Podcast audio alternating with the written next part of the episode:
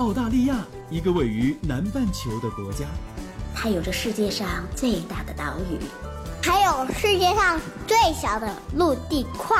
当然，它也有着最适宜人居的自然环境和最多元文化的融合。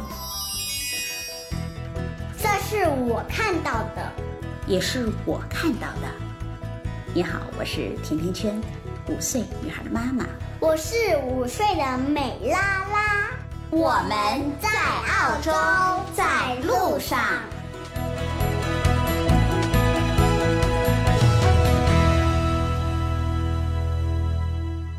二零一八年五月，甜甜圈在澳大利亚的悉尼向大家问好。这是甜甜圈在澳洲的第一百一十五期节目。连续冷了几天的悉尼，今天终于放晴了。一早看到小伙伴们在甜甜圈三九移民听友群里的聊天，觉得特别温暖。这些天啊，月儿的娘每晚都孜孜不倦地给大伙儿分享她的女儿留学澳洲时候的故事。小伙伴们到了夜晚就坐等故事。我忽然觉得好像回到了十多年前，BBS 还有论坛都很盛行的那段日子。那个时候啊，我也爱追着帖子看。前两天我在微群里做了一个关于我为什么到澳洲来的接龙，在这儿也给大家分享一下。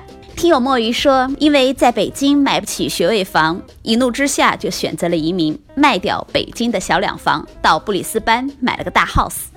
听友小灵通说，我和老公从陕西西安到上海读了大学，卯足了劲儿，终于在上海买车买房生孩子了。孩子要入学，没有本地户口，房子不在学区，猛然发现，原来那个我们死心塌地的爱了十多年的城市，依然把我们当做外地人，所以心凉的走了。听友最后一天说，从小爱看金庸小说和日本漫画。崇拜英雄、友谊和爱情，可是发现身边现在好像不流行这些了。善意总是被人利用、鄙视和怀疑，这就是选择移民的理由。听友共产主义接班人说。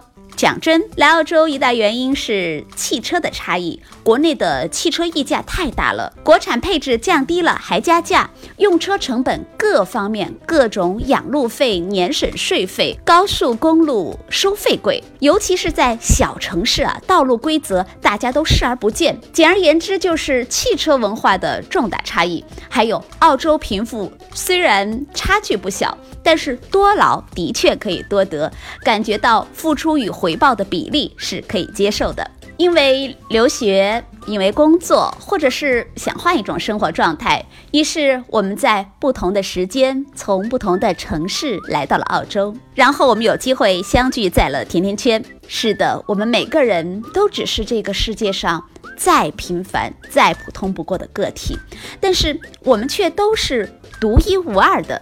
即使平凡，也有故事。每一个人的内心深处，总有一个到来的理由。在这儿，我也欢迎听友们继续给我留言评论，或者私信 f m t i a n t i a n q u a n，告诉我你们为什么到澳洲来，后来有没有活成想要的自己。千万不要吝啬你的只言片语，因为即使是一句话，也许就会温暖异乡的小伙伴。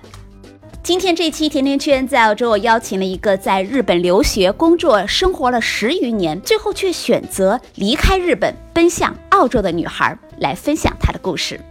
高中的一场车祸让她几乎失去了记忆，不再认识数理化了。于是她开始学习日语，独自到日本留学。留学、生活、工作了十余年，她发现距离她想要的人生却越来越远了。于是。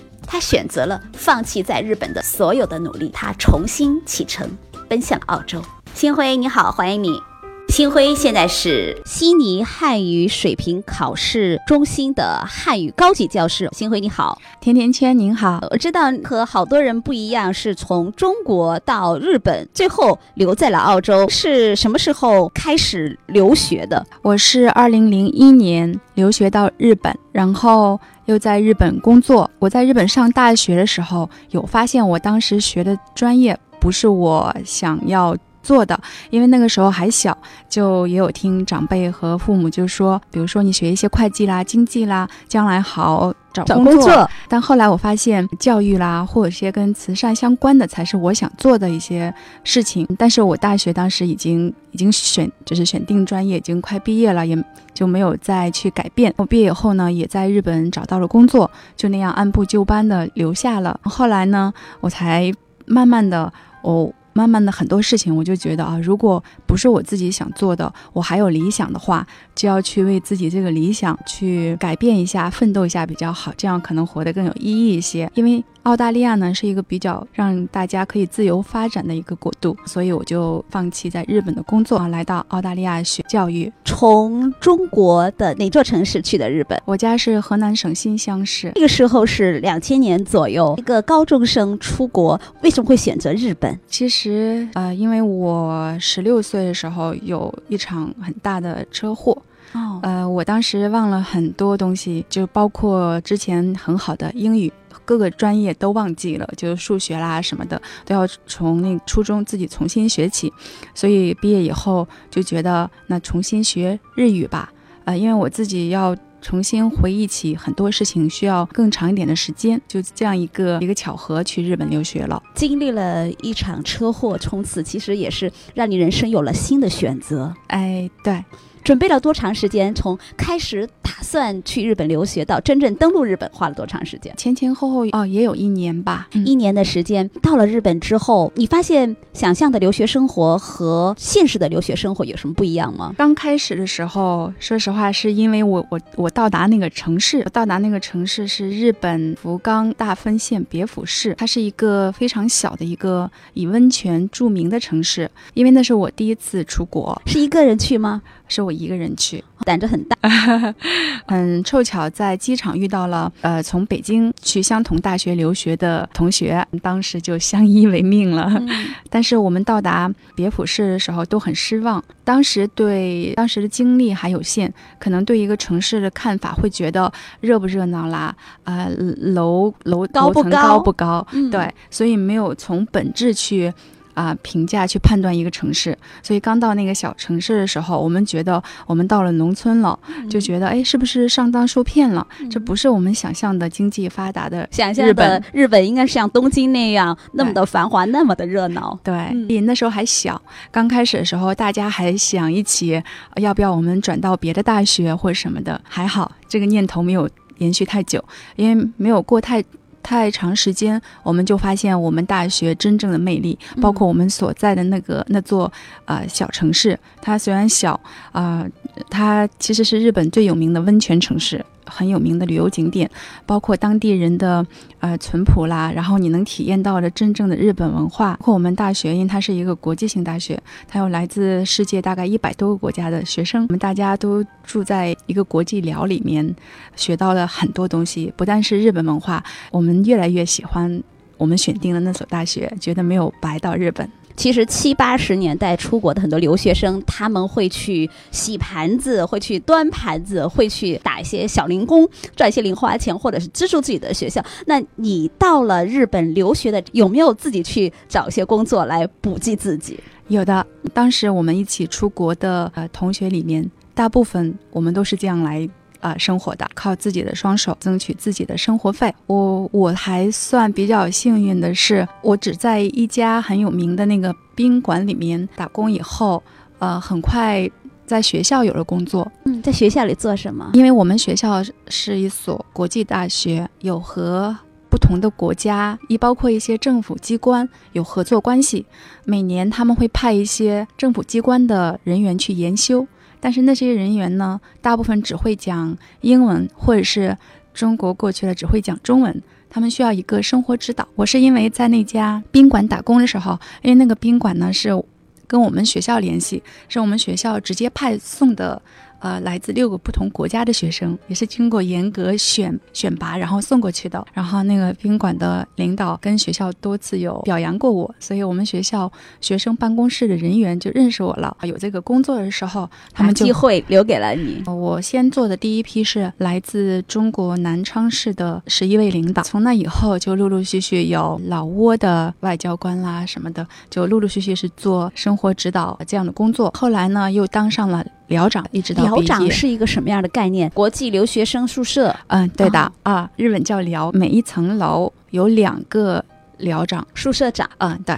然后我就担任了呃一层楼的寮长，一直到毕业。嗯，这个工作还有老师的那个呃助理。那其实这也是个很难得的机会。在学校刚毕业的时候，我有想过去美国，因为、呃我大四的时候就意识到我不太想当白领，有想当就刚才跟您提到的教教育育或慈善相关的。所以当时您在呃日本是学习的是会计，经营管理里面，哦然后会计。当时呢，运气也不是特别好，当时去美国的留学签证啊、不是特别顺利，但是又面临快毕业了。其实当时在日本，如果想找工作的话，需要大二大三就开始了。大四的时候，当我意识到。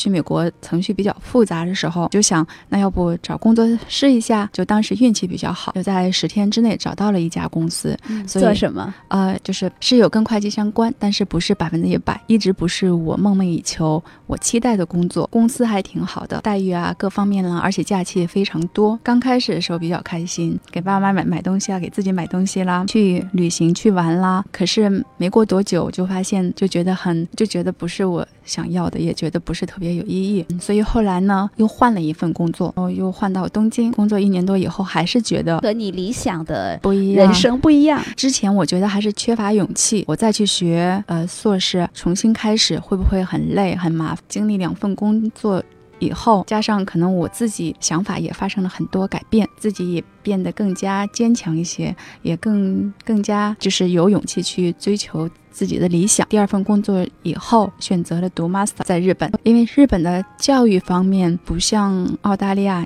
学完以后这么的国际化，所以当时因为教育和慈善都是我想做的，就将来跟慈善相关的那个硕士专业，我那个专业其实是可以直接读完博士的，一共是五年。但学了两年之后，还是觉得日本很多方面非常好，但是有很多局限性。我趁着一个。夏天来澳大利亚先短期考察了一下，因为听说这里不管对不同的年龄、性别有很大的发展空间，所以就先来了一下。来以后发现，哦，的确如此。然后二零一二年就放弃了在日本的一切，然后又来到澳大利亚学的教育。这时候是在澳洲学的教育的硕士，之后感受到的澳洲和日本最大的不一样是什么？啊、教育体系完全不一样。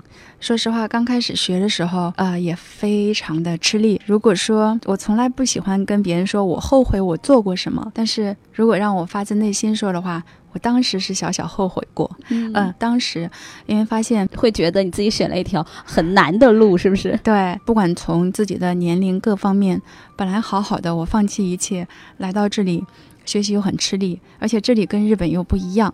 日本对外国人来说也有很多奖学金的机会，我不管读大学还读硕士的时候都有拿到奖学金。澳大利亚对外国人来说，可能除了博士吧，奖学金也比较比较少。因为留学对于澳洲是一个非常大的经济支柱，对的，所以对外国人的留学金是非常的少。对的，嗯所以我要自己交学费，自己挣自己的生活费。在日本相对来说，我的生活还是非常的不舒服舒服的，没有这么的辛苦没有什么经济压力，没有，所以一切都改变了。当你离开一个地方的时候，因为毕竟在日本生活了十一年，在的时候你可能想飞出去，不太想那么多。真的离开了，会想念，会想念，会有舍不得。对，因为有太多回忆，倒不是说那个国家好坏，是因为你在一个地方待的时间长了。任何一个地方，包括我自己的故乡，你离开了，可能都会比较怀念。所以刚开始在澳大利亚的前两三年，说实话，都是当时我给自己变得非常的封闭，也不太愿意跟别人接触，因为自己就在想，是我选错了吗？又不想让别人看到走回头路，又想，嗯，大不了我就坚持学完，毕业了再离开，坚持让我没有立即离开，一直到二零一六年吧，其实一直不是特别喜欢这里，嗯 因为当时心态也是不一样的。那会儿来澳洲是从日本也是一个人过来，对的，嗯，在澳洲还没有朋友，没有任何朋友吗？那个时候来的时候，对，嗯，当时有的，父母支持你从日本到澳洲吗？在国外可能待的时间太长了，刚开始的时候会经常有不同的建议，嗯，不同的想法。后来他们发现有些想法大家不一样，但是他们也习惯了，就会支持我来帮助我实现我自己的理想，所以我非常感谢。所以也是一个很幸运的事儿。也是我觉得很对不起他们，因为来澳大利亚以后，就像刚才跟您说的，这里又没有奖学金，而且这里的物价比我想象的高。没有太久，我自己在日本工作攒的钱，来这以后呢，我也没打工，因为当时一个新的教育体系对我来说也比较吃力。我就是学习和生活，这里物价又很高，后来我自己的钱也就花光了。我没有想到我还会去给家里要钱，但是这也是现实。后来还是他们支持我，我才才毕业，才实现了自己的梦想。所以我非常感谢我家人一直以来对我的支持和帮助。二零一五年，那个时候发现离自己的梦想或者说自己想要的人生已经越来越近了吗？啊、就是心态在在变化。从那段经历慢慢的过程中，就无形中就是心态也是在每天每天在变化。最后真正的决定要留在澳洲是为什么？是因为我现在的工作，因为我在读硕士的时候啊、有一个打工的机会。在我现在工作的机构，当时当汉语老师，当时非常开心。这是我刚开始的时候，语言班啦，或者是读硕士刚开始的时候，我都没有打工，因为当时学习上面比较吃力，比较啊、有压力。等到我快毕业的时候，对学习方面已经进展的很顺利的时候，我也正好有个机会在现在的机构当汉语老师。一开始教的时候，我就非常开心，我觉得哦，终于我开始自己想要的人生了。想要的人生，工作就是我最大的乐趣，特别开心。回过头来看，已经有三年的时间了。二零一四年底嗯开始在现在的机构工作，当你真正有了这份工作之后，在这里工作之后，你决定要留在了澳洲。是因为后来慢慢工作的时候，首先我发现了就是工作上的乐趣，同时呢，我也慢慢有时间更加来了解这个国家、这个城市。还有，我觉得在生活的过程中，无形中你的思想会在变化，工作上的乐趣，无形中心态也变了，可能对任何事情接受度更高。但是慢慢慢慢，我就有种感觉，哦。悉尼好像又成了我另外一个可以让我有归属感、有我愿意留下的一个地方。就是这种自然又很自然发发展过来的。嗯，现在再回过来看，将近有二十年的海外生活了。二零零一年到二零一八年啊，从日本到澳洲，日本和澳洲给你感受最最不一样的是什么？每个国家各有所长，在日本，我也学到了很多日本的文化，像他们特别讲礼仪对待顾客，就像他们很有名的顾客就是第一，而且日本也保留了很多传统文化，同时你在日本也能感觉到。国际大都市，包括日本生活水准相当高。澳大利亚呢，我这几年的感受就是有一种非常放松、非常自由的感觉。这些年来，你在啊、汉语教学的过程当中，你有没有发现，在澳洲，在悉尼开始学习汉语的人越来越多了？从二零一四年到现在，我也看到每天都在不同的想要学习汉语的学生，包括他们学习汉语的目的，也是亲眼目睹人数在增加。直接跟学生接触的同时，也让我了解到他们的想法，他们对人生的看法。他们学习汉语最大的动力是什么？有些啊、学生是因为觉得啊、中国有五千多年的文化，他们很感兴趣，想去中国留学。嗯啊，首先想想学好汉语。还有些学生呢，可能是他的爱人、家人是中国人，家人是中国人，他们想跟他家人的父母啦、亲戚啦多一点的沟通，多多一点的沟通，所以他们想学会汉语。还有一些呢，就觉得中国好澳大利亚啊、中国现在也是澳大利亚最大的贸易伙伴，有更好的工作，然后来学汉语。这个年龄结构有什么变化吗？您这个问题非常好。我们的学生，我因为我们也有跟啊、public 呃公立小学合作，我们教的学生有从三岁半吧到七十多岁，有两个七十多岁的学生，嗯，是 local 的西人，当地的应该也都有华人背景，可能是像马马来西亚啦，或者是呃新加坡啦，就那样背景的，但他们是澳大利亚人。其实我被他们深深的被他们感动啊，也有一个当地就是百分之百澳大利亚的。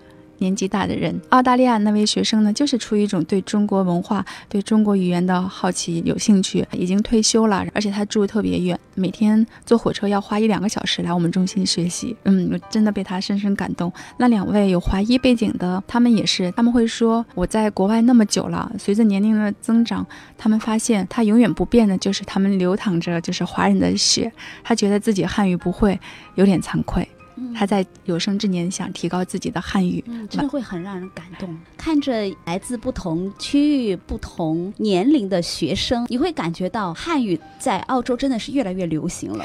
对的，嗯，是的，像我们跟一些公立小学也在合作，派小朋友来学习汉语的父母每年都在增加。现在有没有一个数据，大概这几年来的增长趋势能达到多少？这几年考试人数增加的比较多，大概有百分之三四十。我根据我对总人数的呃计算。大概是这样，他们会给你反馈到学习汉语最难的是什么？很多人说汉字不会写，不会写。对，因为我们的汉字不像是英语，你你记住字母就可以了。因为现在的汉字我们用的是简体汉字，可能很早以前每个汉字它可能比较形象化，跟个物它可能有相似的地方。学生学起来可能是相对稍微，虽然很难写哈，但是但是解释起来相对他们会理解一些。现在大部分是简体汉字，所以他们就觉得写起来特别吃力，包括去读。所以他们大部分呢有一个问题就是希望看拼音，但是 看拼音，因为我们的汉字学会以后，平时都是不用拼音的，所以怎么让他们从没有拼音？也可以直接会读会写，这也是考验跟老师的教学水平。嗯，每年有这么多的人去参加汉语水平的考试，在悉尼怎么样才能参加这个考试？汉语水平考试呢，每个月都有，根据。国家汉考总部跟他们的考试时间完全一致啊！如果对考试有兴趣的，也可以直接去汉考总网站，然后也或者去我们悉尼汉语水平考试中心的网站，都可以看到考试时间。一般来说是每月的大概中旬左右都会有一次考试，而且有两种类型的考试，一种是纸笔考，一种是网考。不管是纸笔考还是网考，都要来我们中心考试。他们的考试内容是完全一样的。网考呢？啊，它叫网考，其实也就是说用先设定好的电脑，打开电脑来考试。像三级以上，它会有写作部分。如果有些人觉得不喜欢手写汉字的话，那就可以选择网考，因为它只要拼音打字就可以了。对，嗯，但是有些人习惯性的喜欢手写，那就选择纸笔考，内容都是一样的。嗯，其实 HSK 的这个考试就类似于我们在学英语的时候的雅思考试。